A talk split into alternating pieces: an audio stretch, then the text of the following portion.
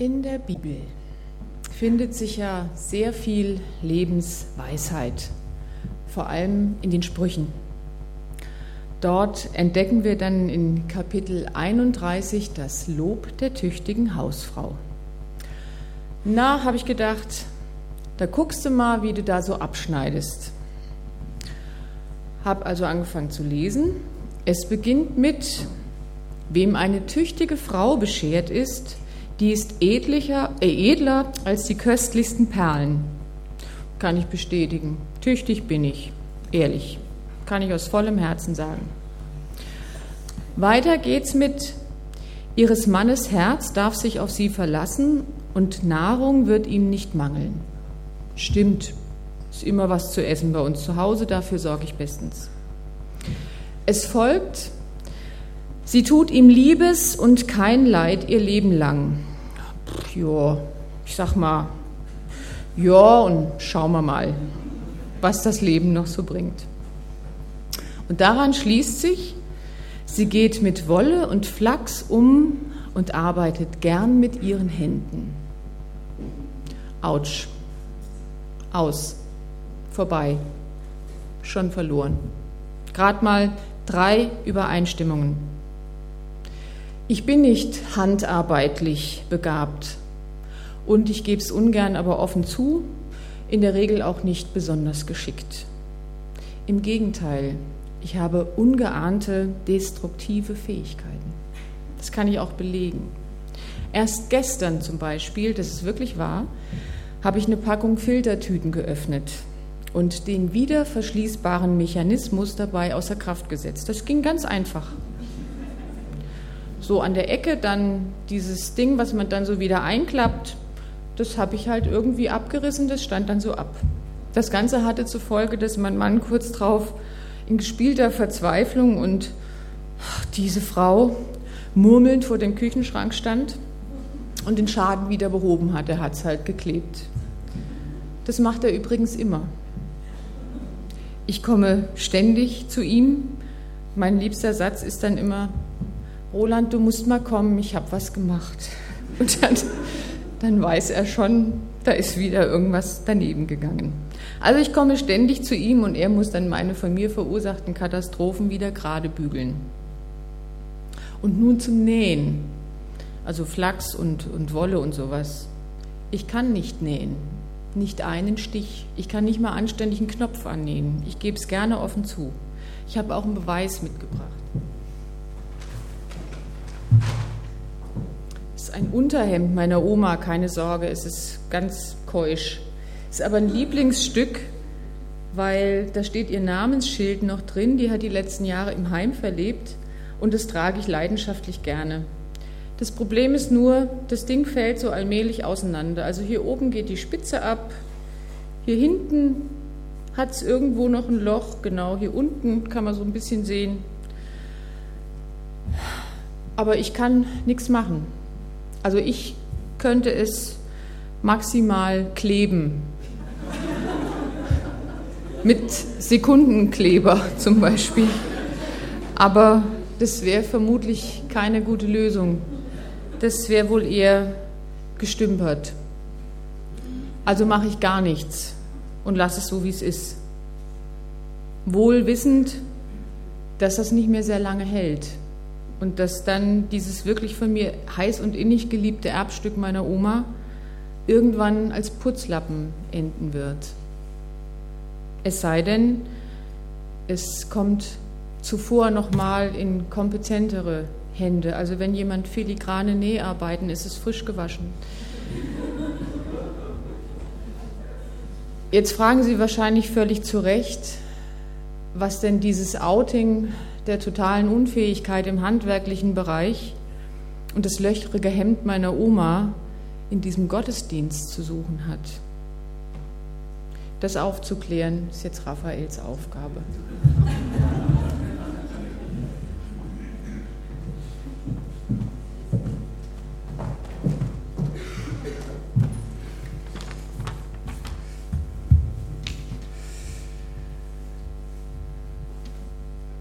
Danke, dass du mir den Ball so zugespielt hast in Richtung kompetente Hände für irgendwelche Löcher.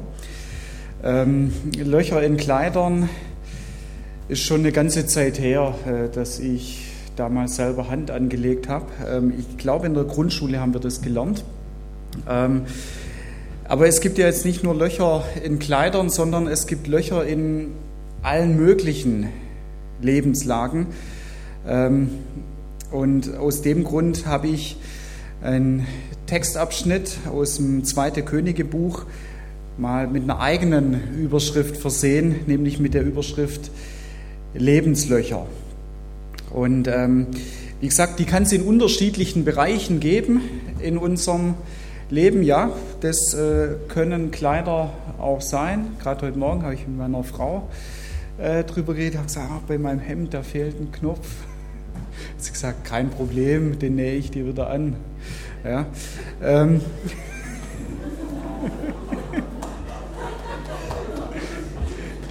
du hast ja den. Aber du hast ja gesagt. Nee, nicht mal das. Okay. Du hast Roland. Genau. ähm, ja, hier in dieser Sache oder dass, dass man es auch übertragen sieht, dass er sagt, ja, ich habe hier einen Loch, äh, ein Loch, ich habe hier einen, einen Mangel. Ja. Das kann sein in der Freundschaft, das kann sein in der Familie, das kann sein in der Ehe, das kann auf der Arbeit irgendwo sein, das kann sein in anderen zwischenmenschlichen Dingen, in deiner Hausgemeinschaft. Das kann auf der Arbeit sein, das kann in der Gemeinde sein. Das kann sich ausweiten, ja, nicht nur auf zwischenmenschliche Dinge, das können materielle Dinge auch sein. Dass du sagst, ja, hier ist ein Loch vorhanden und hier habe ich einen Mangel. Löcher, die kann es in unserem Leben in allen möglichen Lebenslagen auch geben. Und das Geniale finde ich immer wieder, äh, aus dem Grund bin ich auch hängen geblieben an der Bibel, dass die Bibel nicht nur irgendwie etwas Theoretisches auch äh, uns weitergibt, sondern dass es aus meiner Sicht immer wieder total praktisch ist, was wir darin auch lesen können. Und so gab es eben in dieser Geschichte auch ein ganz bestimmtes Lebensloch. Ich lese da mal die ersten Verse vor aus 2. Könige, das dritte Kapitel. Da heißt es ganz zu Beginn, das ist ein bisschen so eine geschichtliche Abhandlung, Joram, der Sohn Ahabs, der wurde König über Israel. Also gab es einen Wechsel in der Königsherrschaft und da heißt es weiter, er hatte seinen Sitz in Samaria und zwar, das war im 18. Jahr Josaphats, des Königs von Juda. Also Josaphat war der König von Juda, einem Teil von Israel, und Joram war der König von Israel, dem anderen Teil von Israel. Da gab es eine Trennung einfach in Nordreich und in Südreich. Und über das Nordreich war Joram der König, Josaphat über das Südreich. Und er regierte zwölf Jahre lang. Und er tat, was dem Herrn missfiel. Doch nicht wie sein Vater und seine Mutter, denn er entfernte das Steinmal Baals, das sein Vater hatte machen lassen. Aber er blieb hangen an den Sünden Jerobeams, des Sohnes Nebats, der Israel sündigen machte und ließ nicht ab davon. Also wird so ganz kurz ein Abriss über sein Leben ähm, gegeben. Wir können es vielleicht auch so zusammenfassen. Gott hat nicht so viel Raum in seinem Leben eingenommen und er war größtenteils nicht mit Gott in seinem Leben unterwegs. Und dann heißt es weiter, Mesha aber, der König der Moabiter, der besaß viele Schafe und hatte dem König von Israel Wolle zu entrichten. Von 100.000 Lämmern und von 100.000 Wittern. Als aber Ahab tot war, das war sein Vorgänger, da fiel der König der Moabiter ab vom König von Israel. Also wahrscheinlich hat sich der moabitische König gesagt, na, das ist eine gute Chance, wenn es mal einen Regierungswechsel gibt, na, dann kann man so manche Veränderungen auch bewirken. Da ist er vielleicht mit Dingen gerade mal selber auch beschäftigt, vielleicht manches auch neu zu gestalten, neu zu regeln. Dann ähm, werde ich da mal ein bisschen was wegstreichen auch. Und da heißt es weiter, und alsbald zog der König Joram aus von Samaria und er bot ganz Israel auf. Also er wollte sich das nicht gefallen lassen und er sandte hin zu Josaphat, dem König von Juda, und ließ ihm sagen, der König der Moabiter ist von mir abgefallen, komm mit mir, um gegen die Moabiter zu kämpfen. Und er sprach, ich will kommen, ich bin wie du und mein Volk wie dein Volk und meine Rosse wie deine Rosse. Und Joram sprach, welchen Weg wollen wir hinaufziehen? Und Josaphat sprach, den Weg durch die Wüste Edom. So Joram lässt mobil machen und er geht zu Josaphat und sagt, wie sieht's aus? Bist dabei? Unterstützt du mich? Und er sagt, ja, ich unterstütze mich. Im Endeffekt sind wir das gleiche Volk. Im Endeffekt gehören wir zusammen und ich will an deiner Seite kämpfen. Und sie machen sich auf. Und so zogen hin der König von Israel, der König von Juda und der König von Edom, da sind sie jetzt durchgezogen, der hat gesagt, ah, ich bin auch noch dabei, der König von Edom. Und als sie sieben Tagesreisen weit gezogen waren, hatte das Heer und das Vieh, das bei ihnen war, kein Wasser mehr.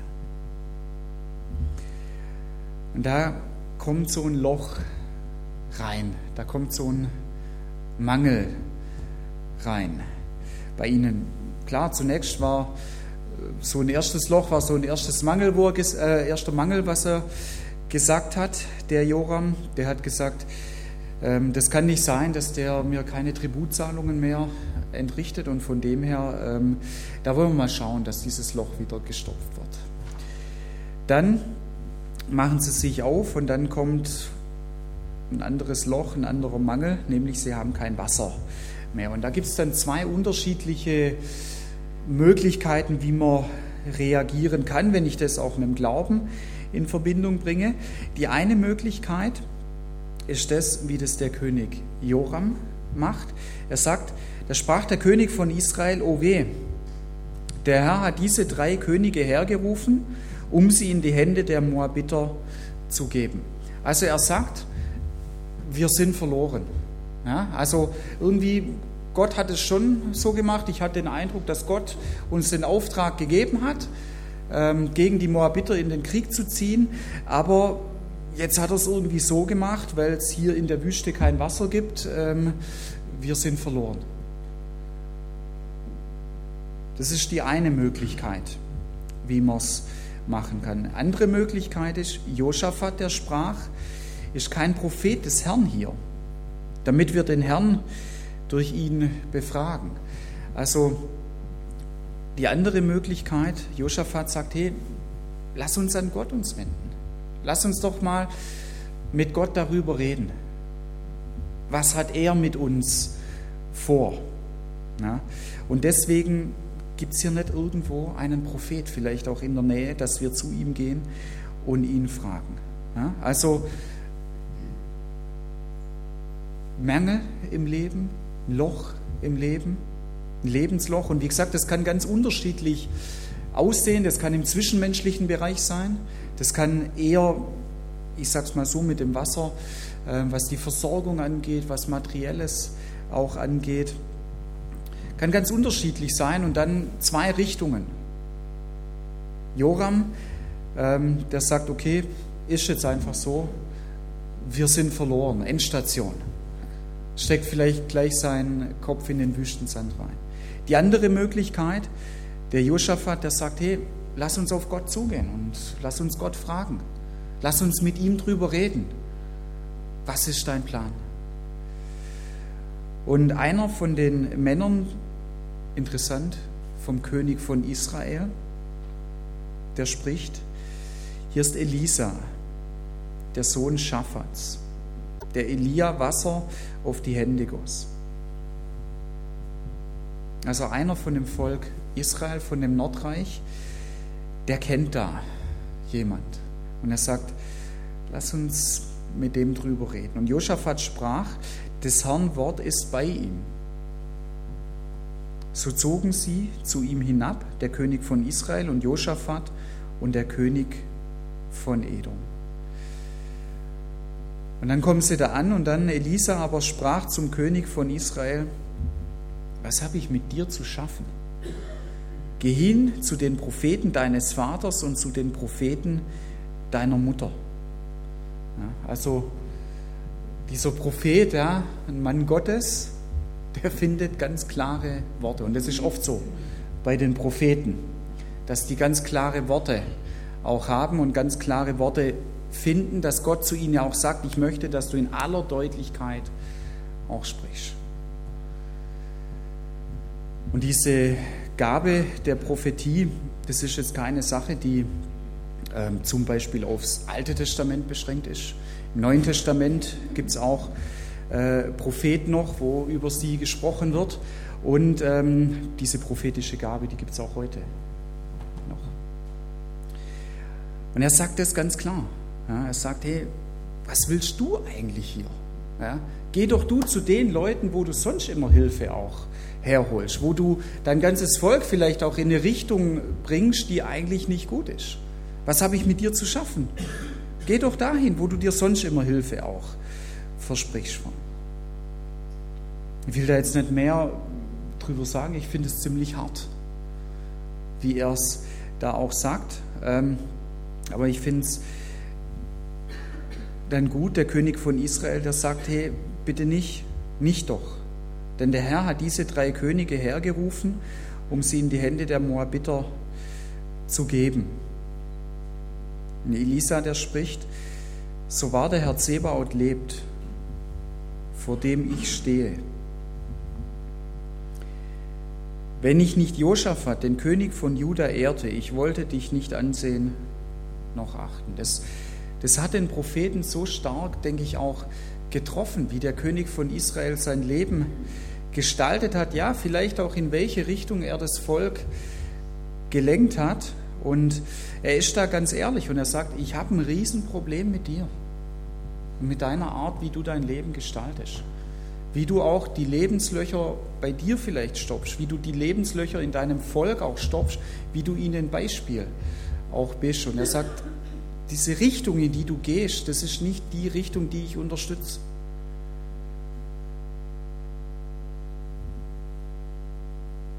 Und er sagt, ich wollte dich nicht ansehen und ich wollte dich nicht achten. Mir macht es so viel aus. Er sagt weiter, bringt mir nun einen Spielmann.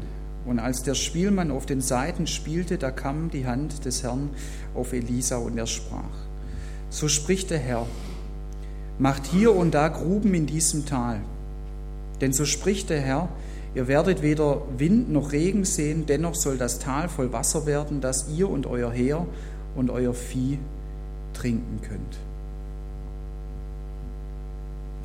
Das ist zunächst mal ein Teil von der Antwort, die der Elisa hier gibt.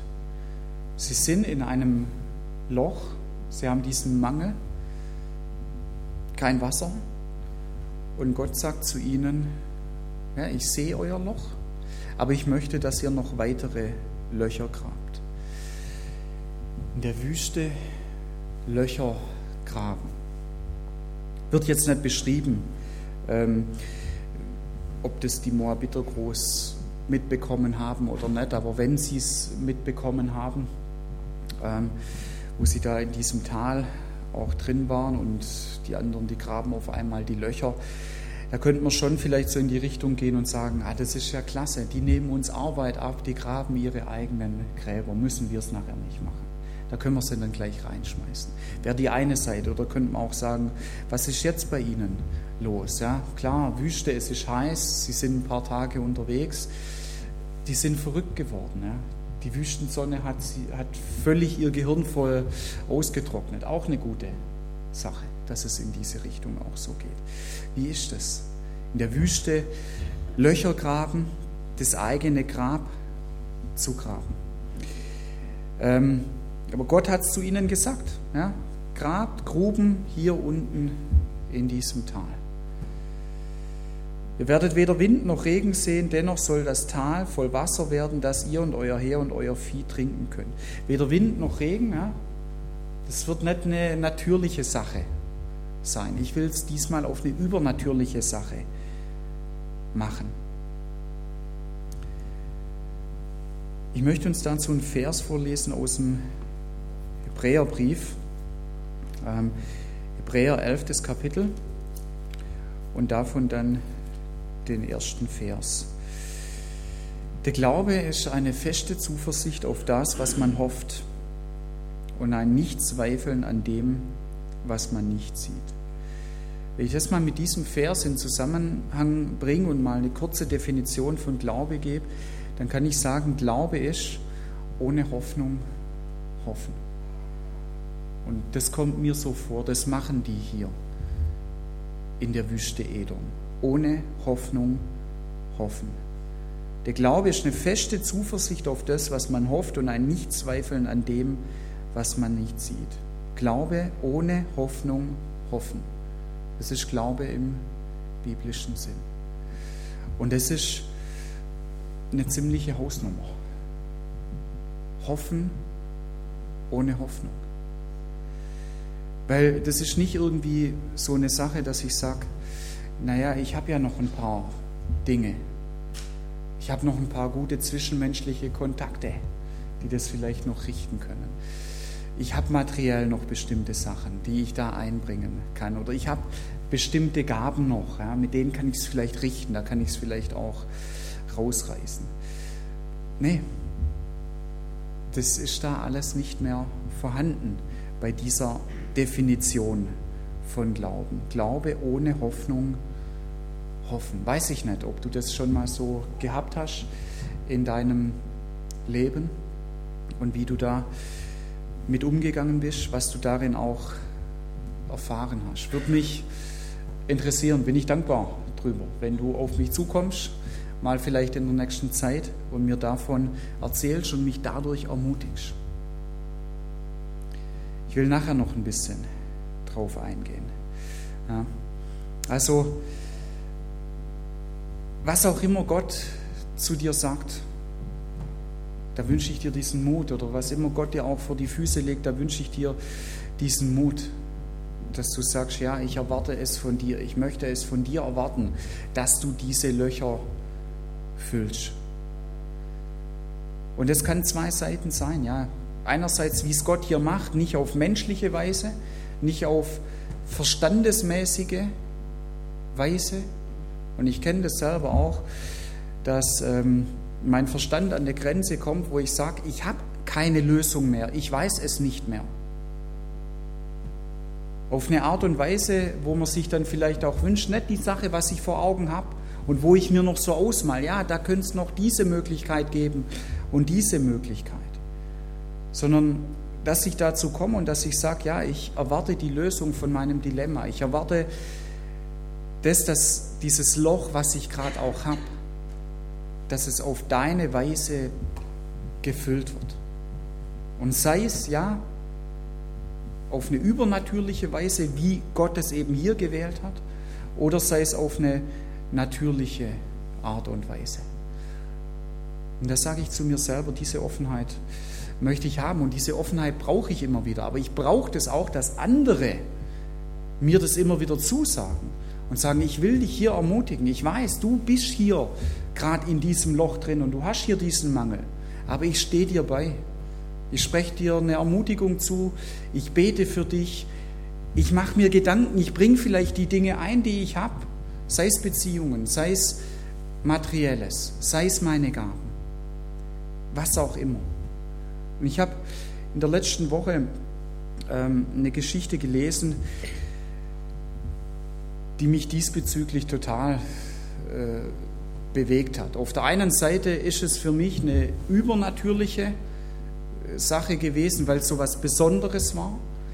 Auf der anderen Seite war es auch eine natürliche Sache. Ähm, natürlich von dem her, weil jetzt Gott äh, nicht irgendwie zu jemand auf eine prophetische Art und Weise auch gesprochen hat und gesagt hat, ich schicke dir da jemand vorbei und der wird dieses Loch dann auch stopfen. Aber so beide Seiten. Ja, es war einfach jemand, der bei jemand vorbeigekommen ist. Man kann immer sagen, ja, das war Zufall oder war nicht Zufall. Ich komme immer mehr dazu, dass ich auch sage, das, was so vor meinen Füßen auch liegt, bitte Gott, schenk, dass ich es auch erkenne, was du zum Beispiel mit mir vorhast. Oder bitte mach es auch so, wenn jemand anders mir was von dir aus geben möchte, um ein Loch auch zu stopfen, dann schenk mir dafür auch offene Augen. Ich will diesen Artikel und wie gesagt, der hat mich total bewegt, äh, wegen unterschiedlichen Sachen hat er mich ähm, bewegt. Einerseits, weil ich gesagt habe, ich wäre gern dieser Mann, der dieses Loch gestopft hat. Ich wäre gern diese alte Frau, die dieses Loch gestopft bekommen hat. Also beides. Ja, wenn es darum geht, wenn, wenn ich dazu gebraucht werde, Löcher zu stopfen, das ist eine Sache, wo ich sage, ähm, das erfüllt mich. Oder die andere Seite, wenn ich Löcher gestopft bekomme, dann ist es ganz genauso, dass ich sage, Dankeschön dafür. Und es ist eine Geschichte von einem Fußballspieler, von einem äh, sehr bekannten Fußballspieler. Manche Leute sagen, äh, dazu gehöre ich auch, er war einer der, der größten Fußballspieler, die es jemals äh, gab. Ja, er spielt heute nur noch hobbymäßig, ähm, aber er, er lebt noch. Und äh, ein Reporter, der beschreibt es folgendermaßen. Es war das Frühjahr 1989. Ähm, viele Menschen kennen nur zwei Arten von Diego Maradona.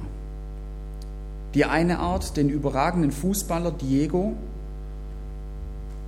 und den alternden Partykönig Maradona großmäulig, überheblich, kontrovers. Er war ein begnadeter Fußballer und er hat bestimmte Dinge in seinem Leben auch nicht so gut auf die Reihe bekommen, sagt er selber. Auch er hat äh, auch Schwierigkeiten gehabt ähm, mit dem vielen Geld, was er verdient hat. Äh, mit Drogen hat er auch Schwierigkeiten gehabt. Und er sagt dann, ich habe Diego ganz anders kennengelernt. Das erste Mal traf ich ihn 1987.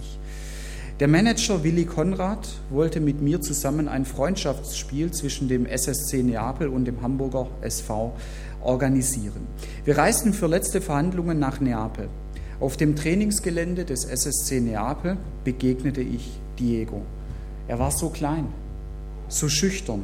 Wir gaben uns die Hand, plauderten ein wenig und tauschten am Ende unsere Telefonnummern aus.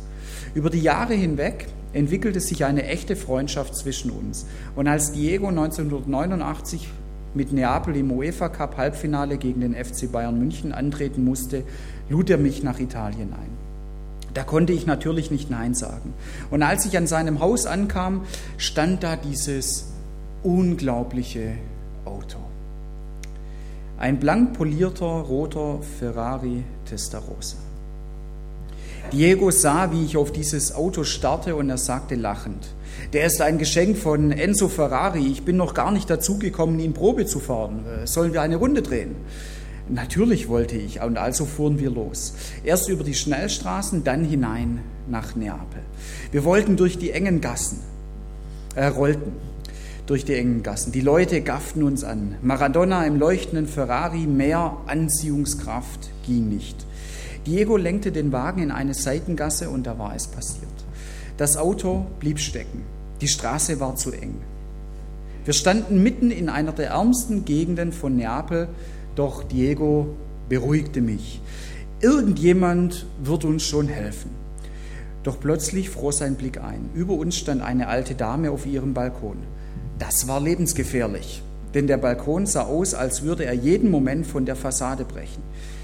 Diego nahm wortlos einen Zettel und notierte sich die Adresse des Hauses. Er setzte den Wagen zurück, der Lack kratzte an der Hausfassade entlang. Das war ihm egal, er wollte nur noch weg. Auf der Rückfahrt schwieg Diego und ich ahnte, er heckte etwas aus. Vier Wochen später traf Neapel im UEFA Cup Finale auf VfB Stuttgart. Ich durfte wieder Diegos Gast sein. Bei der Begrüßung strahlte er bis über beide Ohren. Er übergab mir einen Umschlag und einen Zettel mit einer Adresse und fragte, kannst du das bitte für mich bei der alten Dame abgeben? Natürlich konnte ich. Also setzte ich mich in ein Taxi und fuhr zu der Adresse. Das Taxi hielt, doch ich glaubte, der Fahrer hätte sich geirrt. Dort sah nichts mehr so aus noch wie vor vier Wochen. Die Fassade war komplett restauriert. Ich suchte nach dem schiefen Balkon der alten Dame, doch auch er war ersetzt worden. Also fragte ich noch einmal den Fahrer, wo genau das Haus auf dem Adresszettel sei. Er zeigte auf die weiße Fassade vor meiner Nase. Ich klingelte bei der Dame und sie wies mich hinein. Sie sah sehr glücklich aus und erzählte, dass vor vier Wochen plötzlich die Handwerker gekommen seien. Sie hätten das Haus repariert, ihren Balkon, ihr Badezimmer. Sie hatte Tränen in den Augen und schluchzte. Seit 20 Jahren waren hier keine Handwerker. Ich sagte ihnen, ich könnte sie nicht bezahlen. Aber die Arbeiter lächelten nur und sagten, kein Problem. All das ist bereits bezahlt. Ich ahnte, was los war und übergab der Dame den Umschlag. Sie öffnete ihn und sank auf einen Stuhl. Ich sah nur ein großes Bündel Geldscheine blitzen. Sie zog einen Zettel heraus und las, ich wünsche Ihnen ein gutes Leben. Ihr Diego. Seitdem weiß ich, dass Diego Maradona ein Herz hat für die armen Menschen. Er spricht bloß nicht darüber. Er ist eben weit mehr als Sex, Drogen und Rock'n'Roll. Wie gesagt, ich habe diese Geschichte letzte Woche gelesen und ich wollte davon jetzt auch nichts wegstreichen, weil ich es einfach so großartig finde, wie es dieser Journalist auch beschrieben hat, weil er es für mich, vielleicht für dich auch so beschrieben hat, dass es so bewegend auch war. Ja? Und es sind für mich so diese zwei Aspekte. Einmal dieser Fußballer, ja, wo ich grundsätzlich auch sage, ja, er hat hier diesen Mangel, hat hier dieses Loch bei dieser alten Frau gestopft. Und diese andere Seite, diese alte Frau, die hat es gestopft bekommen. Es ist egal, ob Gott für dich jemanden gebraucht oder es ist auch egal, ob du für jemanden gebraucht wirst. Löcher in unserem Leben, ja, sei es wie Gott sie füllen möchte, auch wieder wie er sie stopfen möchte, auf eine natürliche oder auf eine übernatürliche Art und Weise. Aber ich habe es vorgelesen, damit du ermutigt bist, für beide Seiten auch. Das ist nicht eine einmalige Sache von damals aus den 80er Jahren vom letzten Jahrhundert. Und das ist für mich auch so eine Sache, ähm, wie ich es hier in der Gemeinde auch sehe. Ich finde es schön, dass wir größtenteils ziemlich durchgemischt sind in der Gemeinde, was Generationen auch angeht. Ich finde es gut, dass die unterschiedlichen Generationen auch zu mir sagen, wir brauchen einander.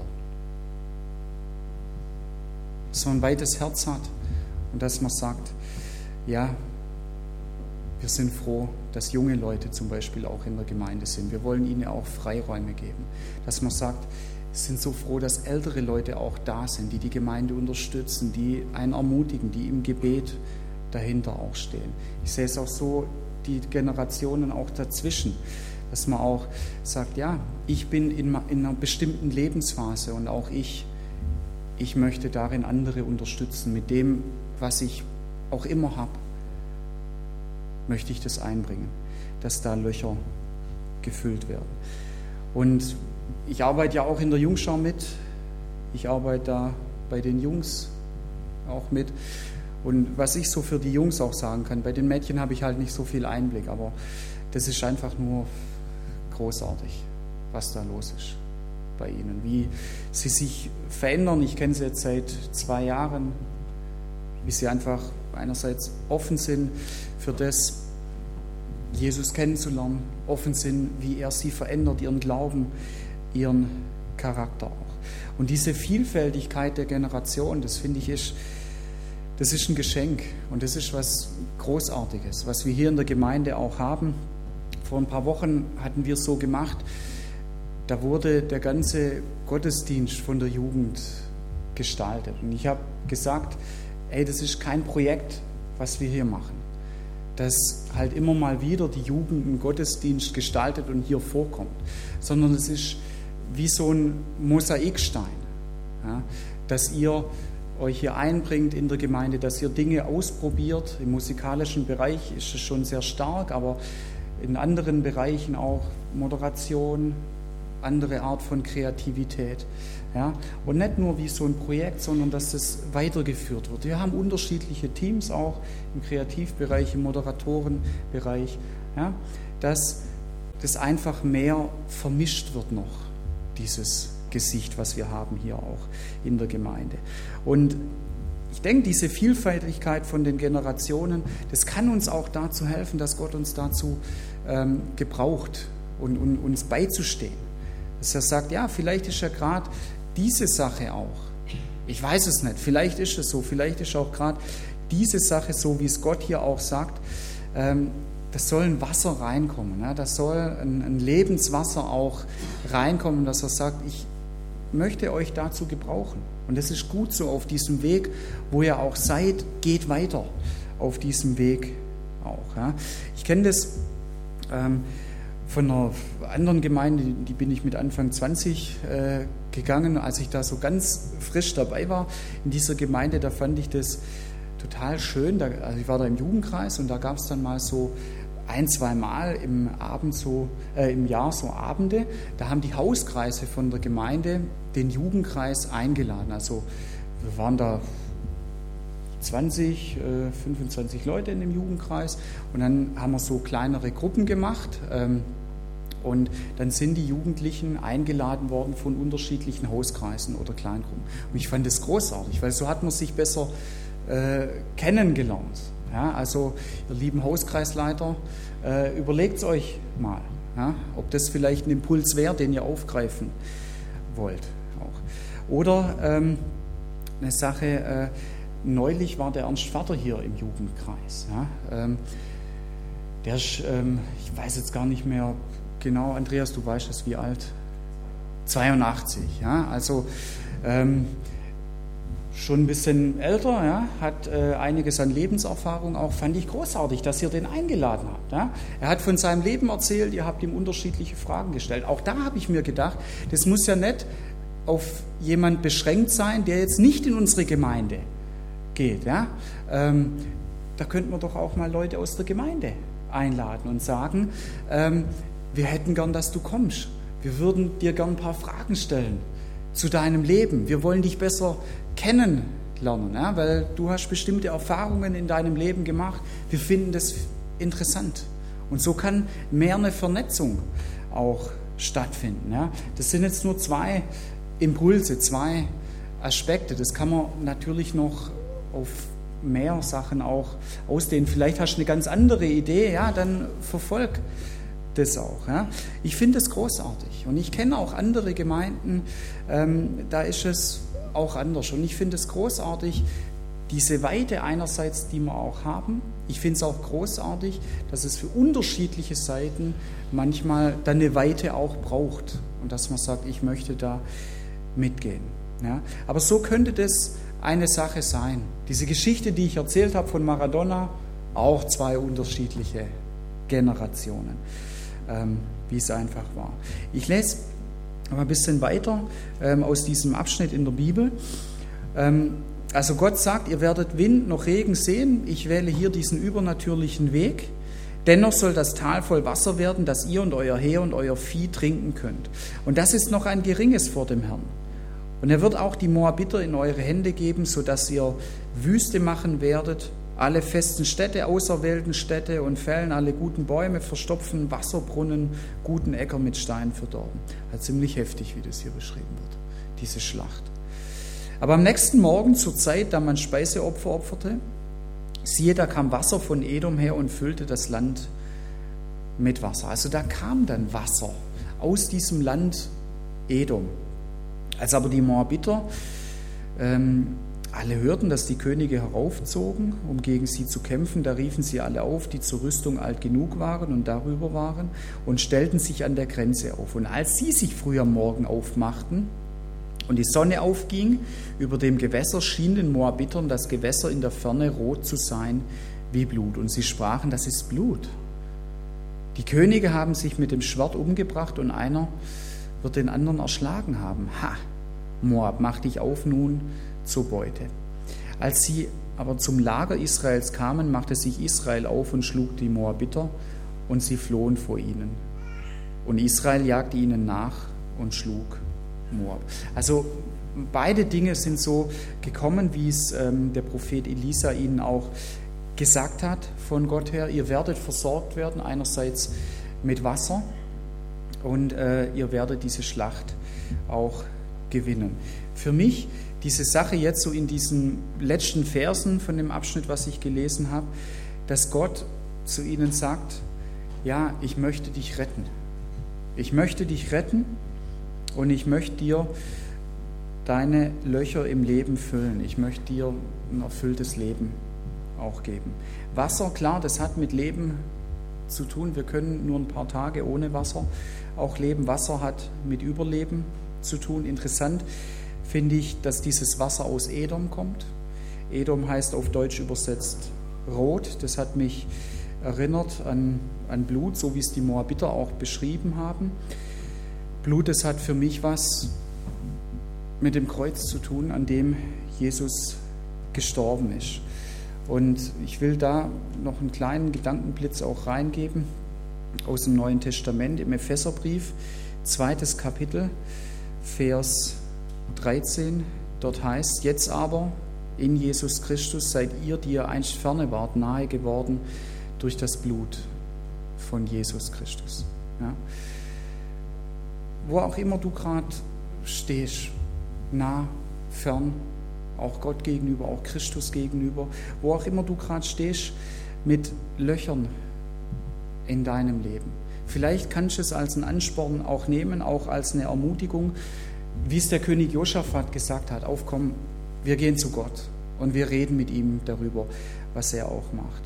Und dann auch diese andere Seite, die waren ein paar zusammen. Ich habe das auch ein bisschen entfaltet, ja, wenn man nicht alleine auch ist, mehrere Leute zusammen, da sind wir immer kräftiger und sind wir auch stärker. Hier diese Vielfältigkeit von den Generationen. Aber Gott möchte das jedem von uns zusagen.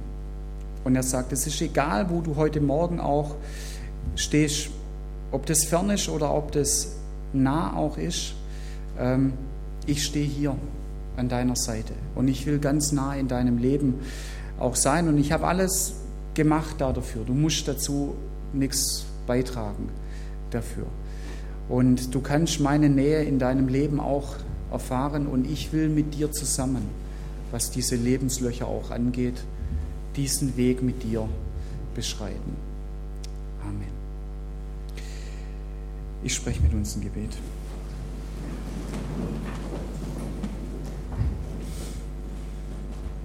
Vater, vielen Dank, äh, dass du nicht möchtest, dass unser Leben im Kleidersack endet oder irgendwie wie so ein Putzlappen auch ist, den man dann irgendwann auch wegtut oder auch wegwirft. Du weißt es ganz genau, es gibt Löcher in unserem Leben und wo wir uns vielleicht auch danach sehen, dass dieses Loch gefüllt wird. Vielen Dank, Herr, dass du das Wasser des Lebens bist und vielen Dank dafür, dass wenn du in unser Leben auch reinkommst, wenn du unser Leben auch benetzt, dass das auf eine Art und Weise dann geschieht, wo wir sagen, Dankeschön, das macht mich satt.